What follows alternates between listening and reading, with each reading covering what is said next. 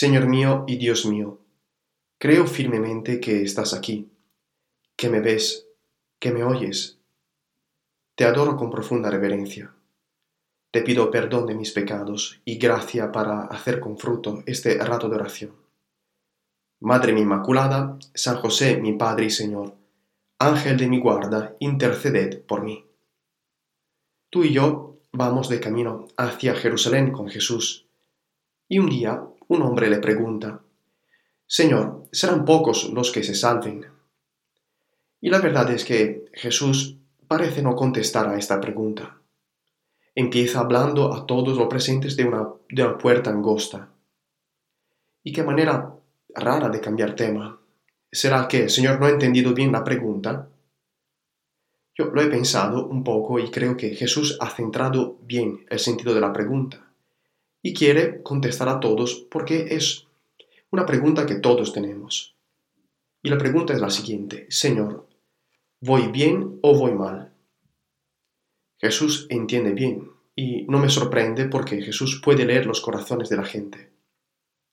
En este Evangelio vemos cómo Jesús usa de maravilla la empatía y la ironía para contestar a esta pregunta. Señor, serán pocos los que se salven. Es una pregunta retórica, no sé cómo llamarla de otra forma. Porque, a ver, esta pregunta esconde otra pregunta más importante. Hacemos ese tipo de preguntas cuando queremos conocer algo que nos interesa mucho. Pero por algún motivo, o sea, delicadeza, vergüenza, timidez, o tal vez por engañar, preferimos esconder la verdadera pregunta y disfrazarla con otras palabras y en forma anónima. Por ejemplo, cuando alguien te pregunta, ¿tienes algo por la noche? Puedes contestar sí o no. O puedes rápidamente entender que con esta pregunta la persona te está pidiendo por algo que le interesa más. Por ejemplo, me apetecería salir a dar un paseo, ¿me acompañas? Pero no quiere forzarte. La clave aquí está en leer la pregunta junto a la situación concreta de la persona que la pone, con un poco de empatía. Es un poco así la pregunta que le hace este personaje a Jesús. Es una pregunta bastante anónima que manifiesta un interés sincero. Intentamos quitar el disfraz a esta pregunta. ¿Se salvará todo el mundo o solo algunos? Pregunta poderosa y muy profunda. Porque si todo el mundo se salva, ¿por qué ha venido Jesús? Pero nos interesa de verdad saber si los que se salvan serán muchos o pocos.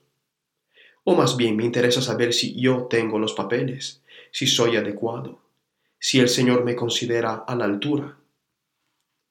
La pregunta es entonces, Señor, ¿tú ya me consideras parte de este equipo All Star, este equipo de estrellas? O tengo que hacer algo? Y finalmente, vemos que la verdadera pregunta es, ¿qué tengo que hacer para heredar la vida eterna?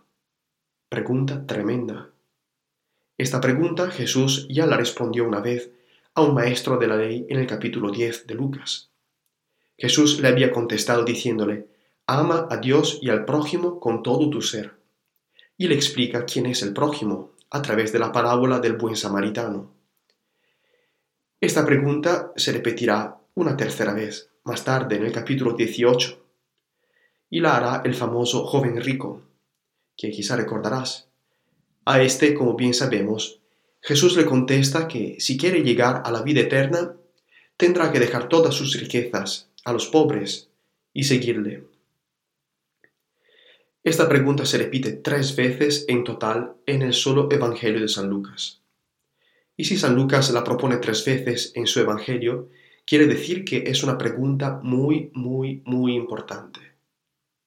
Porque con esta pregunta queremos conocer el camino para llegar al reino del Padre, para estar con Él felices por toda la eternidad. Y es el deseo de un alma que ha cambiado visión del mundo después del encuentro con el Maestro, y desea estar junto a Él para siempre, donde sea. La respuesta de Jesús, en los tres casos, muestra cómo la vida eterna no se puede conquistar con nuestras fuerzas. no es simplemente un hacer cosas para llegar a un resultado extraordinario. La vida eterna se sitúa en el ámbito del ser, en el orden sobrenatural. Y entonces alcanza la vida eterna las personas que viven de misericordia. Y esto lo vemos en la respuesta al autor de la ley del capítulo 10. Y alcanza la vida eterna los que saben amar sin restricciones y que están dispuestos a jugarse todo por esa vida nueva que el Señor regala.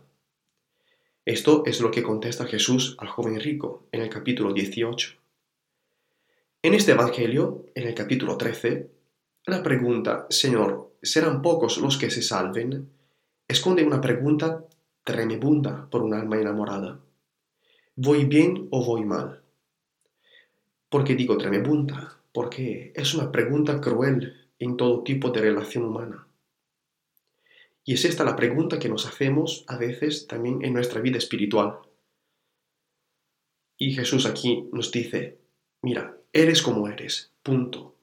Lo que te pido es de jugarte todo para entrar en este reino, para llegar a la vida eterna. Te pido un amor donde te olvidas de tus planes, de tus ideas, incluso de lo que hiciste o pensaste hasta ahora, porque quiero compartir contigo los planes de Dios tengo para ti regalos que ni siquiera puedes imaginar. Para conocerlos, confía en mí. Te pido de seguirme, sin tener un plan B y un plan C, porque yo para tenerte conmigo estoy dispuesto a luchar hasta el último día de tu vida. Es este el sentido de la respuesta del Señor a nuestro amigo cuando le dice, esforzaos en entrar por la puerta angosta. Lo que traducimos con esforzar es el verbo griego que significa luchar en un combate. La condición es jugarse la vida como un luchador para llegar a la vida con la V mayúscula. Nos toca luchar contra los leones y dragones de nuestra vida, contra nuestros miedos y nuestra fragilidad.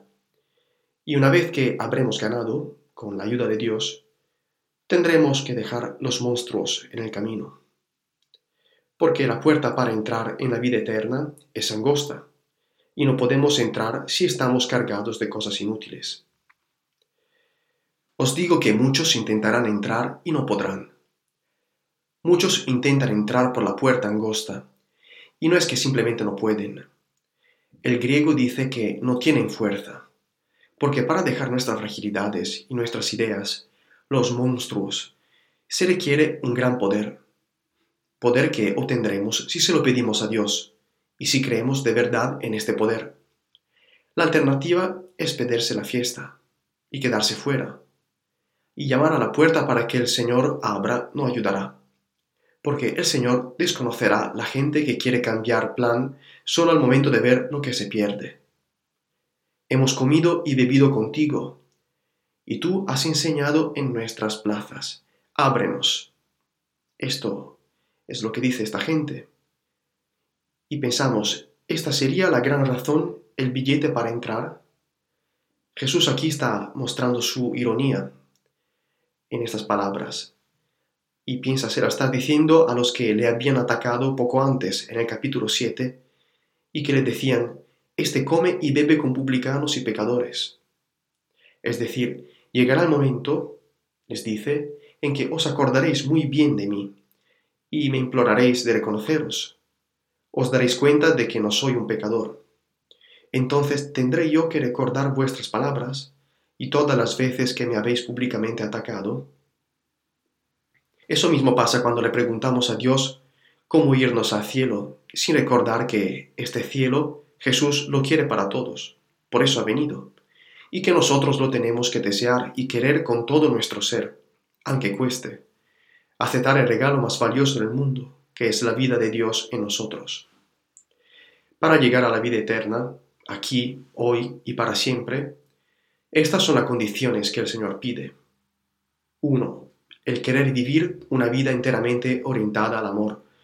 Una vida donde lo más importante es ser personas que saben querer con el mismo amor de Dios, el ser misericordiosos, el amar sin restricciones. 2 Estar dispuestos a jugárselo todo por esta razón, como hace un luchador, para obtener la vida con la V mayúscula. Esto es el sentido de vivir y no dejarse vivir, y estas son palabras que nos sugiere San Juan Pablo II. Esto hará que las colas para la vida eterna salten. Los que han corrido para llegar a ocupar los sitios mejores, los que han amarrado, los afortunados listos, los elegidos, se encontrarán últimos, como pasa en la gasolinera o en la oficina de correos, esperando pacientemente que pase gente que viene de todos los rincones de la tierra y que ha aceptado el regalo de Dios, dando su vida para llegar a la vida con la V mayúscula. Y esto no es un castigo, porque nadie quedará fuera si quiere entrar. Solo tocará esperar. Y quien quiere de verdad sabe esperar todo lo que haga falta. Te doy gracias, Dios mío, por los buenos propósitos, afectos e inspiraciones que me has comunicado en esta meditación. Te pido ayuda para ponerlos por obra. Madre mía Inmaculada, San José, mi Padre y Señor, Ángel de mi guarda, interceded por mí.